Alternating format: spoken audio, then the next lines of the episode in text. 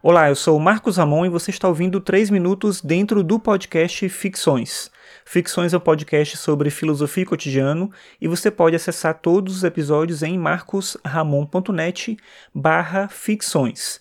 Se você me acompanha aqui no podcast, eu peço também para você ler os meus textos no meu blog, que é marcosramon.net barra blog. Nesse início de ano eu estou tentando publicar tanto os podcasts quanto os textos nos dias úteis. Então, de segunda a sexta, todo dia, um podcast e um texto novo. Vamos ver até quando eu consigo me manter nesse ritmo. Bem, hoje eu estava na internet lendo os artigos e eu acabei encontrando um artigo sobre umas bonecas chamadas LOL. Essa é a sigla lá do nome das bonecas. Eu conheci essas bonecas, na verdade, no final do ano passado. A minha sobrinha queria ganhar uma dessas de Natal. Eu e minha esposa, a gente foi na loja comprar essa boneca para ela. E a gente descobriu que era uma boneca bem pequenininha. Na verdade, é uma, tipo uma surpresa, assim. Você compra lá a bolinha, vai vir uma boneca dentro e pode vir uma repetida, inclusive, se a pessoa já tiver alguma. E é bem caro pro tamanho, né? Pro tipo de trabalho, de produto que é feito ali e tal. E a gente achou curioso aquele negócio, nunca tinha ouvido falar, mas até na loja, quando a gente foi a primeira vez, não tinha mais, tinha acabado e tal. Então, assim, tá uma febre, as crianças querendo e tudo. E aí eu tava lendo esse texto falando sobre isso, sobre as propagandas para as crianças, porque essas bonecas ficaram famosas por conta dos vídeos no YouTube. Existe propaganda no meio tradicional, na televisão e tal, mas foi o YouTube, os vídeos de unboxing, esse tipo de coisa assim, que tornou essas bonecas famosas. E aí eu estava lendo esse texto, no texto falava umas coisas que eu não sabia sobre publicidade para crianças. Dizia lá, por exemplo, que em publicidade para crianças não pode ter música infantil, não pode ter desenho, a propaganda tem que falar com os pais e deve informar o preço do produto.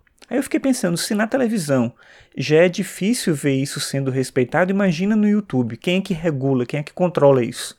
E aí o YouTube ele é complicado porque tem uma confusão que pode ser positiva em algum sentido, mas ela acaba sendo negativa na questão do consumo entre a empatia e a venda de um produto. A pessoa que vende esse produto, quando a gente vê na propaganda, claro, você pode ter afinidade por aquele artista, por aquela pessoa famosa e tal, mas é uma coisa, ainda um, certo distanciamento existe ali.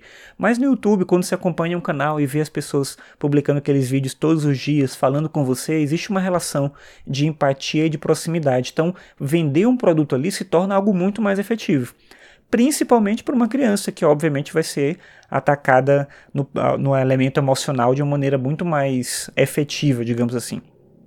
E aí existe essa identificação entre as pessoas e o produto que está sendo vendido. Isso acontece com todo mundo, como eu falei ainda agora. Com as crianças, eu acho que isso é mais forte porque elas tomam esse elemento com uma personalização muito maior. E aí eu fico pensando como a gente foi iludido, né? Quando começou essa coisa da internet, as pessoas iam produzir o próprio conteúdo e a gente ia sair dessa publicidade agressiva dos conglomerados de mídia, não sei o que e tal. Mas se lá podia haver alguma regulação, algum controle, na internet não tem. Então é tão agressivo quanto, se não for mais. E aí é complicado pensar isso, porque imagina que mundo arriscado é esse que a gente está. E que futuro espera essa geração que cresce sob esse tipo de influência. Pode não ser nada demais, mas eu infelizmente acho que vai ser um futuro muito ruim. De qualquer maneira, eu espero que eu esteja errado, porque eu tenho uma criança, um filho que está crescendo no mundo assim, e me preocupo realmente com esse tipo de coisa.